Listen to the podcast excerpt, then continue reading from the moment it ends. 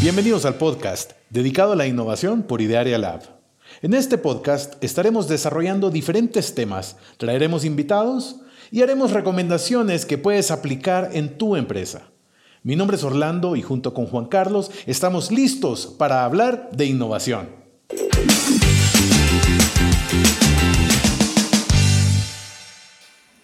Muy bien, vamos a comenzar este nuevo episodio del podcast de innovación por Idearia Lab. Y el día de hoy queremos conversar acerca de las compañías invencibles. Las compañías invencibles. Y este término que hemos estado escuchando recientemente y se está haciendo famoso en las, en las empresas, en los corporativos, es una corriente que viene de precisamente de, una empresa que se llama Strategizer, que están, ellos están en Europa, están en, Suiza para ser más exactos pero desde ahí han venido colaborando con diferentes empresas. Y la verdad que Strategizer no solamente es un referente para nosotros en Idearia, sino que además de eso, parte del equipo de Idearia también suele tener eh, de trabajar en conjunto con Strategizer en diferentes proyectos y de ahí es que nosotros hemos estado eh, durante los últimos años siguiendo esta corriente de cómo manejar las organizaciones ambidiestras este término que también has escuchado en otros episodios anteriormente sobre cómo nosotros vemos la parte de organizaciones ambidiestras, cómo, cómo las empresas podemos encargarnos de explotar el modelo de negocio actual y luego, de manera simultánea, explorar el futuro de la organización. Bueno, pues eso es lo que queremos compartirte el día de hoy. Cómo poder hacer a tu empresa, a tu organización, convertirla en una compañía invencible. Y para eso vamos a ir utilizando una guía paso a paso que nos va a ir compartiendo Memo Muñoz, quien es nuestro invitado para esta conversación. Memo, Juanca, ¿cómo están? Bienvenidos. ¿Cómo están? Buenos días. Qué gusto estar con ustedes. Juanca, ¿qué cuentas, mi amigo? Hola, Memo, qué gusto tenerte nuevamente en un episodio. Y Orlando, como lo comentaste, ¿no? creo, que, este episodio eh, acompañado de toda esta eh, corriente, ¿no? Como, como, bien lo comentas, creo que, creo que va a ser de muchísimo valor todo lo que acá Memo nos, nos podrá, eh, nos va a comentar, ¿no? A continuación, sobre todo porque viene de un caso práctico, ¿no? No, no quiero spoilear, no quiero adelantarme, pero, pero bueno, recientemente tenemos ahí un, un ejemplo eh, real y caso de éxito ¿no? de, la, de la implementación y del seguimiento de, esta, eh, de esta aplicación ¿no? en, en el campo de la innovación. Perfecto, muy bien. Si les parece, comenzamos. Adelante.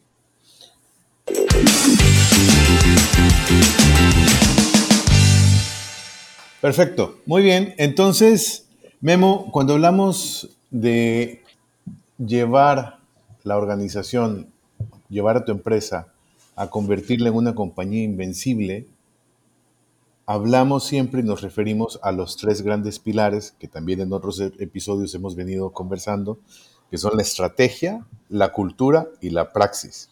Esos son los tres grandes pilares sobre los que se basa todo el cómo convertir a la, a la empresa en una compañía invencible, pero quisiera que nos platicaras, que nos contaras más a detalle dentro de cada pilar cuáles son los elementos que se requieren, qué es lo que una, una persona que quiere realizar esas transformaciones en su organización necesita considerar para poder convertir su empresa en una compañía invencible. De acuerdo, de acuerdo, claro que sí. Me gustaría antes de entrarle al detalle de cada uno de los pilares, definir lo que es una organización, una empresa invencible, o este término en inglés Invincible Company, que es con el que en el mundo y seguramente en Internet podrás encontrar el concepto.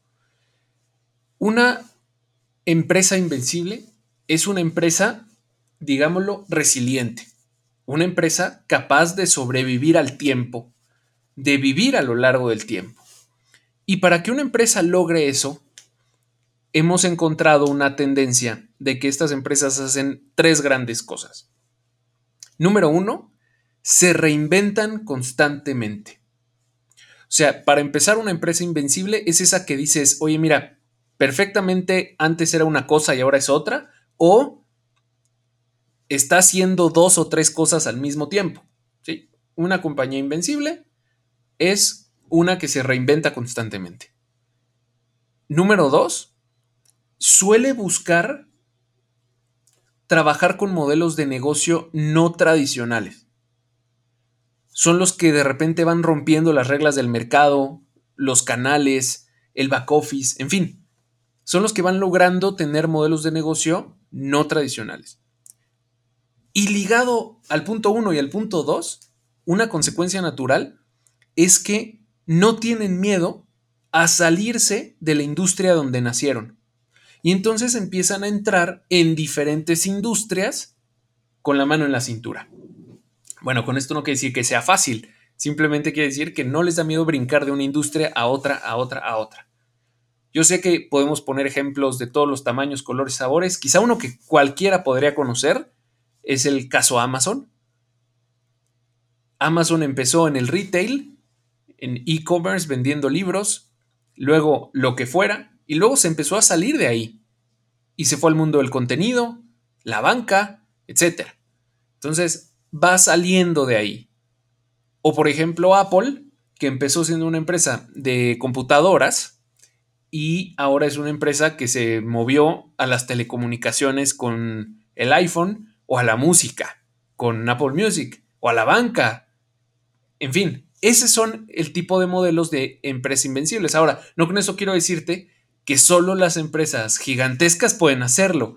Esas son las que, las que, bueno, pues conocemos como casos famosos porque pues son tan grandes que nos llegan a todos, ¿verdad? Pero en realidad no son los únicos que lo hacen. Entonces, eso es cómo ser una empresa invencible, una empresa invencible. Reinventarte, tener modelos de negocio diferenciados y salirte de la industria en la que estás. A mí me, parece muy relevante, Memo, y, gracias por, este, por esta introducción, porque nos da, nos da una claridad eh, bastante amplia de qué significa y, por qué, por qué queremos ser una, em, una compañía invencible, por qué poder buscar ser una compañía invencible bajo esta explicación, bajo este término. Efectivamente, los tres puntos que mencionabas creo que están claros, los repetimos una vez más.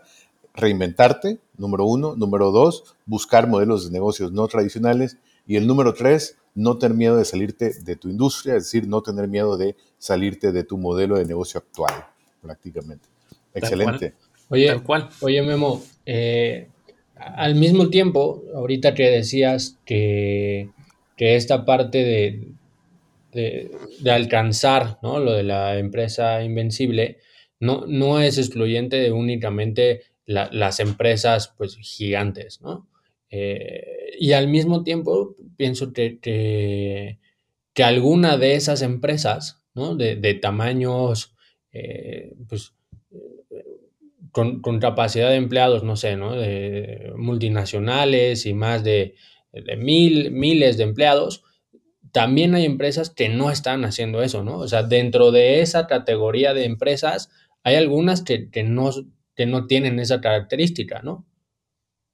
Exactamente, o sea, no significa que por ya ser una empresa gigante ya eres invencible. De hecho, al revés, muchas veces los casos más sonados de, empresas que, que, van muriendo son estos grandes transatlánticos, ¿no? Estos grandes elefantes que les cuesta muchísimo cambiar.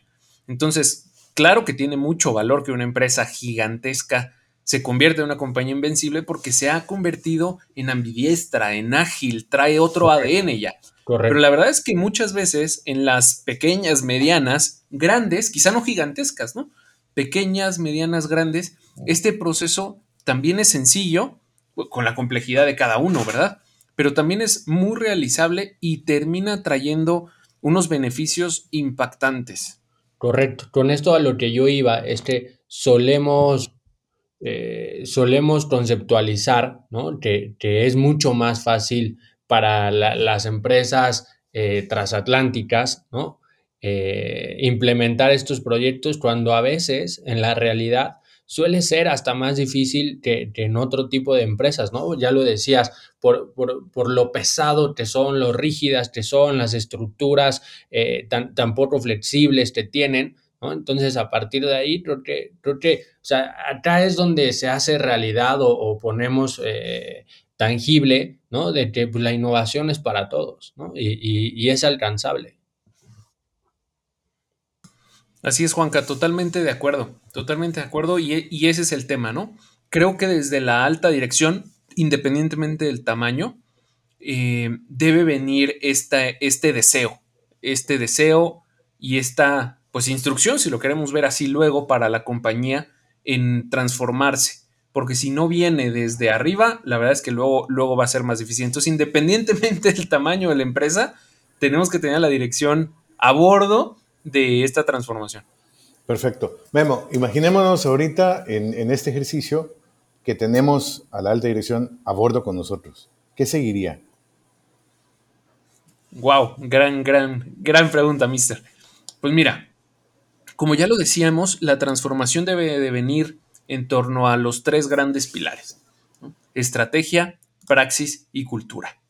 De repente eso podría sonar bastante, no sé, no sé si ambiguo, ¿verdad? Entonces vamos a ponerle un poco de cara a qué significa estrategia, praxis y cultura.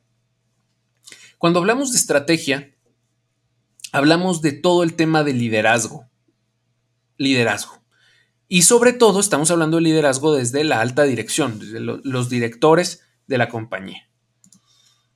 Un punto que se debe trabajar para que la estrategia sea una estrategia ambidiestra de innovación es que el liderazgo debe de dar una guía clara a toda la compañía de hacia dónde vamos. Una guía clara de hacia dónde vamos. Cuando tú le preguntes a un colaborador de la empresa, oye, ¿tú sabes cuál es la estrategia? ¿Tú sabes hacia dónde va la compañía? Y no sepa, tache en este punto, ¿no? O sea, número uno, debe de toda la compañía saber hacia dónde estamos queriendo llevar este barco juntos. ¿sí? Y en esa estrategia, pues claramente debe de haber, digamos, tintes de innovación, tintes de eh, salir de la industria o de mover el modelo de negocio, etcétera, ¿no? O sea, cada organización va necesitando temas diferentes o necesita blindar y alargar el modelo de negocio actual o necesita crecer el modelo de negocio actual o necesita transformarlo. Y como hemos dicho, una estrategia que busca la innovación de manera sana tiene un poquito de los tres. Entonces, número uno, la guía estratégica. Luego, número dos, el tema de los recursos, asignar recursos.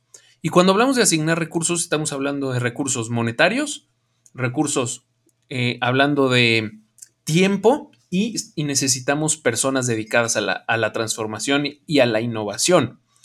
De hecho, un criterio para saber si tu compañía va en serio hacia la ambiestralidad es preguntar cuánto tiempo le dedica tu CEO a los temas de innovación.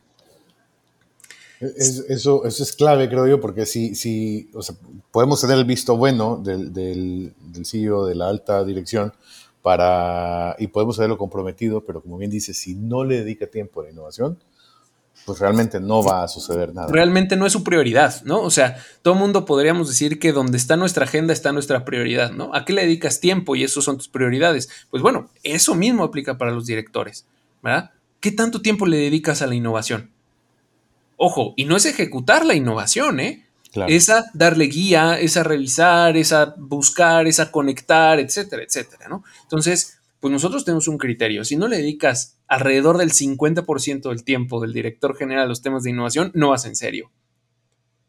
Alrededor del 50% del tiempo. Y claro, eso luego se va permeando en las distintas capas, ¿verdad? Luego, pues los de unidad de negocio y luego los gerentes, lo que sea, ¿verdad? Según la, la estructura de la organización. Pero debemos de entender, bueno, número uno, que no a todo mundo le toca ejecutar la innovación, pero que sí que quisieras que todo el mundo lo tenga en el radar y de repente un poco en su agenda.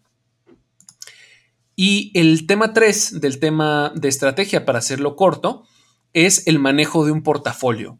Ver a la innovación y a la ambidiestralidad, la búsqueda de la ambidiestralidad a través de la exploración, como un portafolio. Si te sirve este concepto, quizá como un portafolio de inversión de capital de riesgo. ¿no? Algunas saldrán, algunas no saldrán, pero el tema es verlo como portafolio, no verlo como proyectos individuales, porque cuando quieres sacarle el retorno sobre la inversión a los proyectos individuales, te firmo que vas a perder.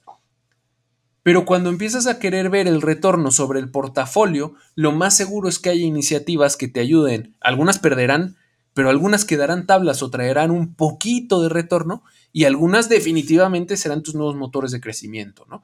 Entonces, ver a la innovación como el manejo de un portafolio es lo que quieres. Y en este portafolio, iniciativas en los distintos horizontes de innovación que también ya hemos platicado en este podcast acerca de eso. Entonces, esos son los tres puntos de estrategia. Sí, y me gustaría conectar eso que acabas de decir, porque, porque probablemente podría sonar bastante eh, ambicioso pensar que una persona podría dedicar el 50% de su tiempo a la innovación, pero cuando lo empezamos a ver a detalle y empezamos a comprender lo que te refieres con dedicar el 50% de su tiempo o hasta un 50% de su tiempo, a lo que te refieres en realidad es tiene que seguir, como imaginándonos que es el CEO, tiene que seguir gestionando su equipo actual, es decir, tiene que seguir dirigiendo su equipo que mantiene el modelo de negocio actual o lo que nosotros entendemos como la explotación del modelo actual de negocios. Y tiene también que dirigir o gestionar a ese, ese portafolio y con ese equipo que se dedican a la exploración. Y a eso es a lo que tú te refieres en dedicarle hasta un 50% de su tiempo. Entonces, como bien decías, y eso nada más para que quede extremadamente claro para quien nos escucha, no se trata que el CEO se va a dedicar a hacer la innovación, sino que le va a dedicar el tiempo para que la innovación pueda darse por medio de qué? Bueno, de estos instrumentos que mencionabas como el portafolio de proyectos. Exactamente, exactamente. O sea, la idea es que, que sea, incluso te diría yo, Orlando, alrededor de, un 50%, ¿no? O sea, porque podría ser que algunos con un, con un 40 sea perfecto, pero algunos que requieran un 60 durante un tiempo, ¿no? O sea, yo te diría, no te cases con que tiene que ser el 50% y partir tu agenda en dos, sino alrededor de... Y eso, hay distintos instrumentos como armarnos un comité evaluador, como tener un equipo de gestión de los proyectos, como empezar a conectar con el ecosistema, en fin, o sea, no se trata solo de estar ahí encima de, los proyectos, del portafolio, sino estar, digamos, en el futuro. Y tu portafolio es un medio que te llevará al futuro.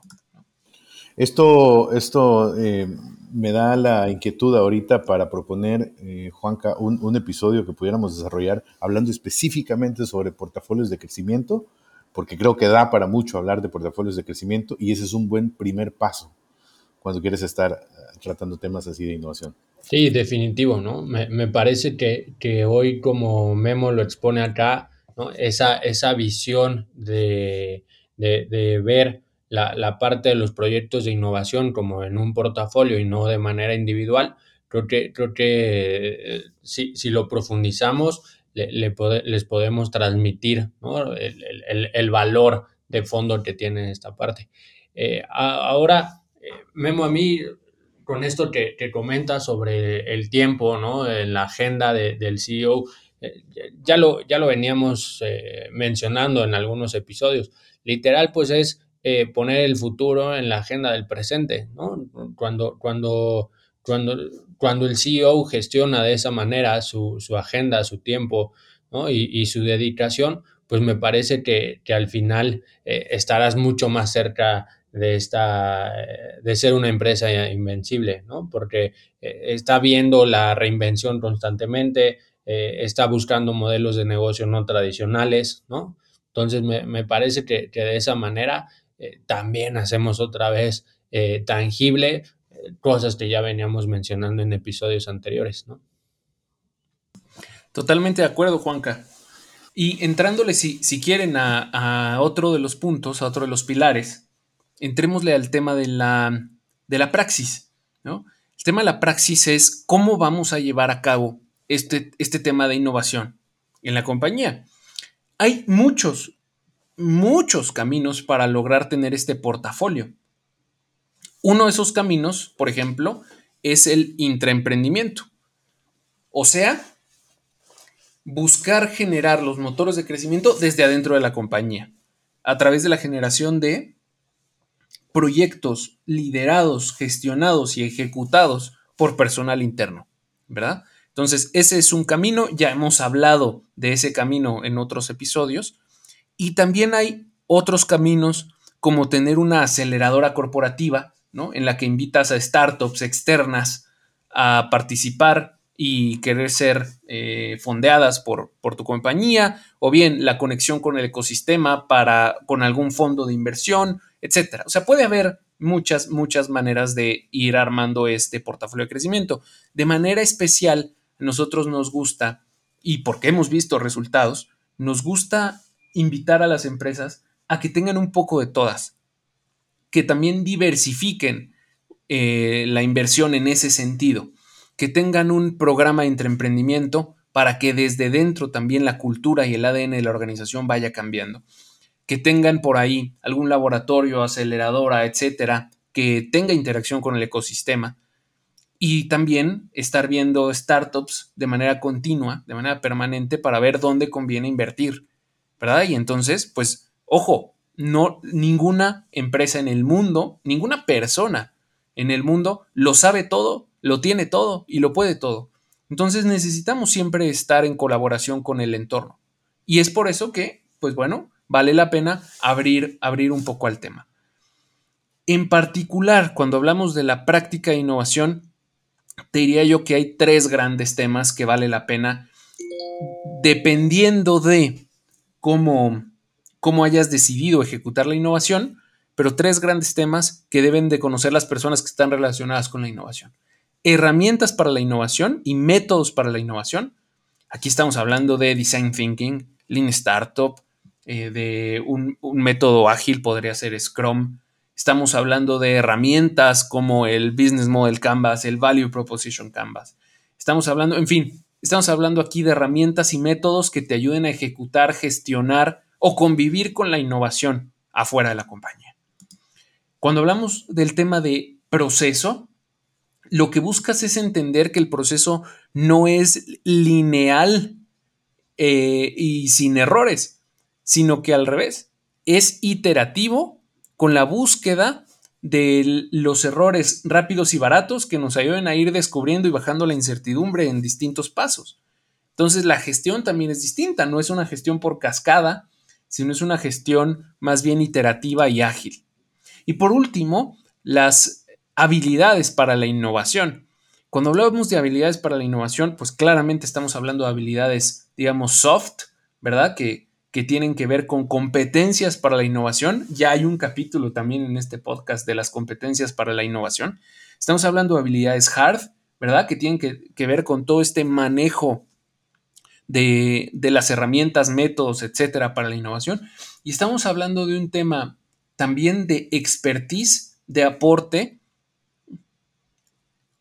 al modelo de negocio que se esté ahora inventando. Y aquí hay tres perfiles típicos, ¿verdad? Que en el mundo startupero, podríamos decir, se manejan, ¿no? El hacker, el hipster y el hostler, que no es otra cosa más que alguien que sepa técnicamente del negocio al que te estás metiendo.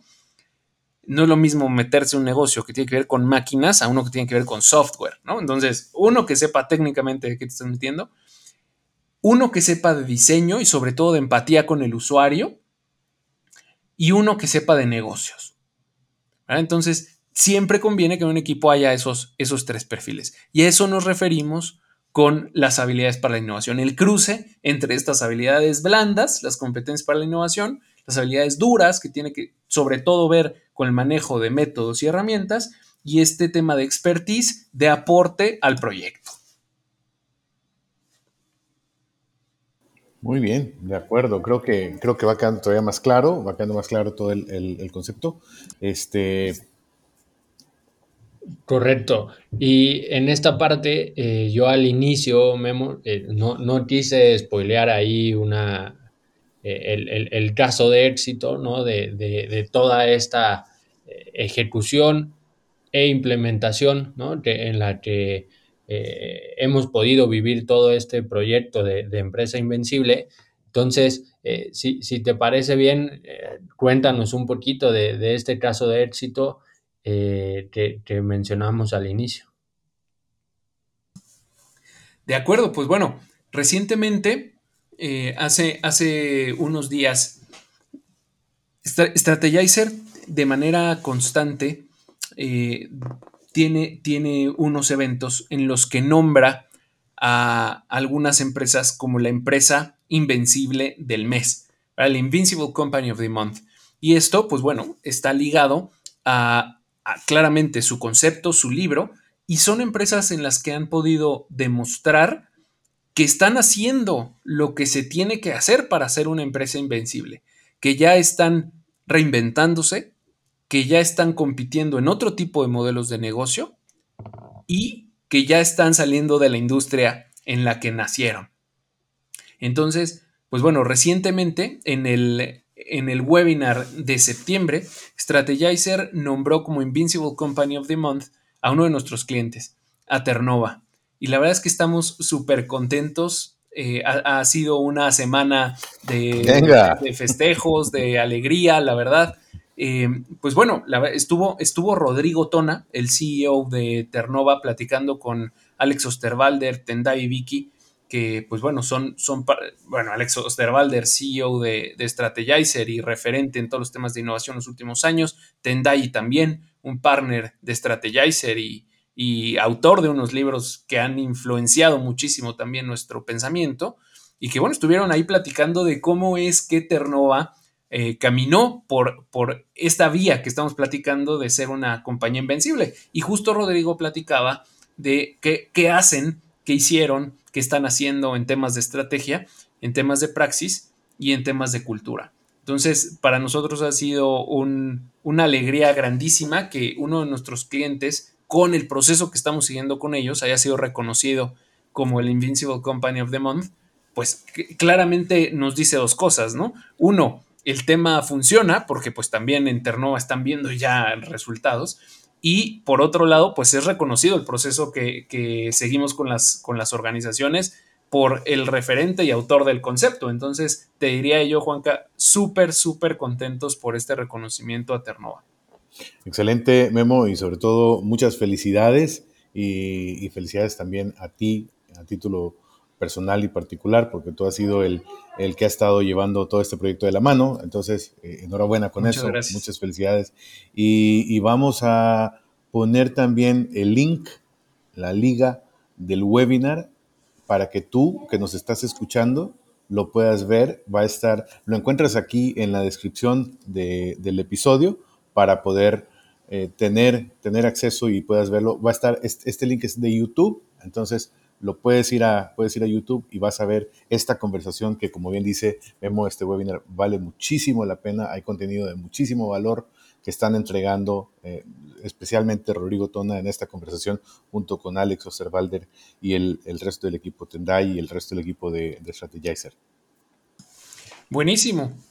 Oye, y pues para, para ir eh, compartiendo el tercer, el tercer pilar, que es el tema cultural, pues bueno, cuando hablamos del tema de cultura, estamos hablando sobre todo de tres cosas. De, qué tanto poder e influencia tiene ahora el tema de innovación en la compañía? O sea, eh, ¿son los raros que están allá en la esquina haciendo cosas nuevas? ¿O innovación ya empieza a permear en la organización y empieza a tener algo de poder la gente lo toma en serio? Bueno, al grado de que el CEO aplica alrededor del 50% de su agenda al tema, ¿no? Entonces, ¿qué tanto poder e influencia empieza a tener innovación?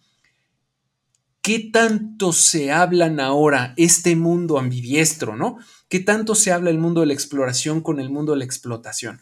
¿Son dos islas completamente aisladas y separadas que nada que ver o hay interacciones de intercambios, de retos, de oportunidades, de procesos de apoyo, en fin, ¿qué estás haciendo para conectar el presente y el futuro hoy? Porque la verdad es que la forma más sencilla es tener un equipo independiente que esté buscando el futuro. Y entonces sácalos, sácalos. Incluso muchas compañías lo hacen. Los mandan hasta a otra oficina, ¿no? Los mandan a un coworking space, los mandan a un lugar así más, más bonito, ¿verdad? Eh, para trabajar y más cool y lo que sea. Eh, en realidad eso está bien para que nazca el equipo, pero de repente y no, no vas a lograr que se hablen tan bien el presente y el futuro. Y, una compañía invencible hace que se hablen muy bien el presente y el futuro. Y por último, quizá el último punto de este pilar de cultura, son los reconocimientos e incentivos. O sea, la gente tiene que, que ver atractivo trabajar en el presente y o en el futuro. Aquí no estamos hablando solo de poner incentivos para la innovación, estamos hablando de poner incentivos que fomenten la ambidiestralidad, ¿verdad? El presente y el futuro. En fin, que las personas puedan ser reconocidas independientemente de dónde estén trabajando, en el presente o en el futuro.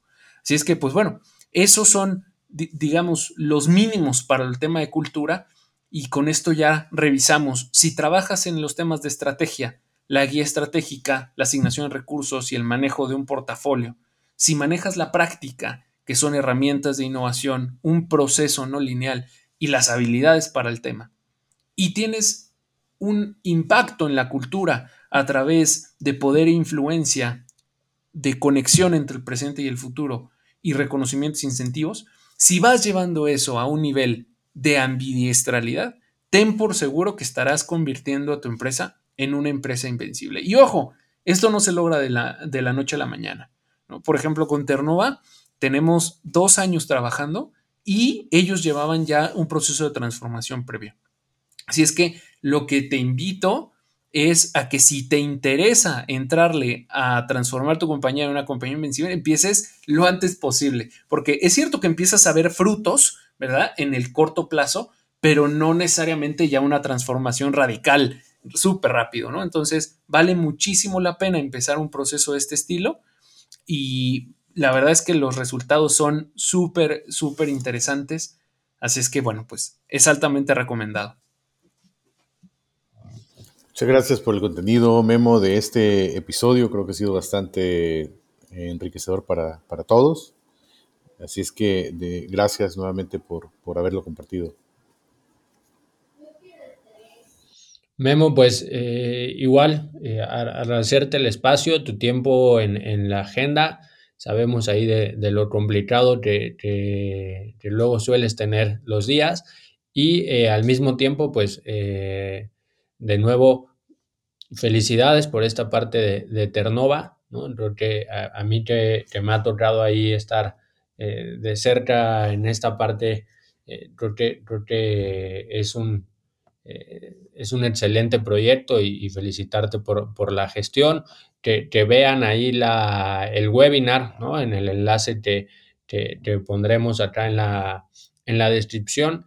Y pues ya está comprometido el siguiente episodio, ¿no, Orlando? Eh, portafolios de, crecimiento para, para profundizar eh, en esa parte. Gracias amigos por la invitación, siempre es un gusto estar aquí con ustedes y gracias, gracias por el reconocimiento y felicidades a Ternova de nuevo por, por esto. Hasta aquí el episodio del día de hoy en el podcast de innovación por Idiaria Lab. Mándanos tus comentarios o ponte en contacto con nosotros en contacto arroba Sigue nuestras redes sociales, Facebook Lab, Twitter arroba Lab. Dale seguir en tu plataforma favorita de podcast. Nos escuchamos el próximo martes. Que tengas buen día.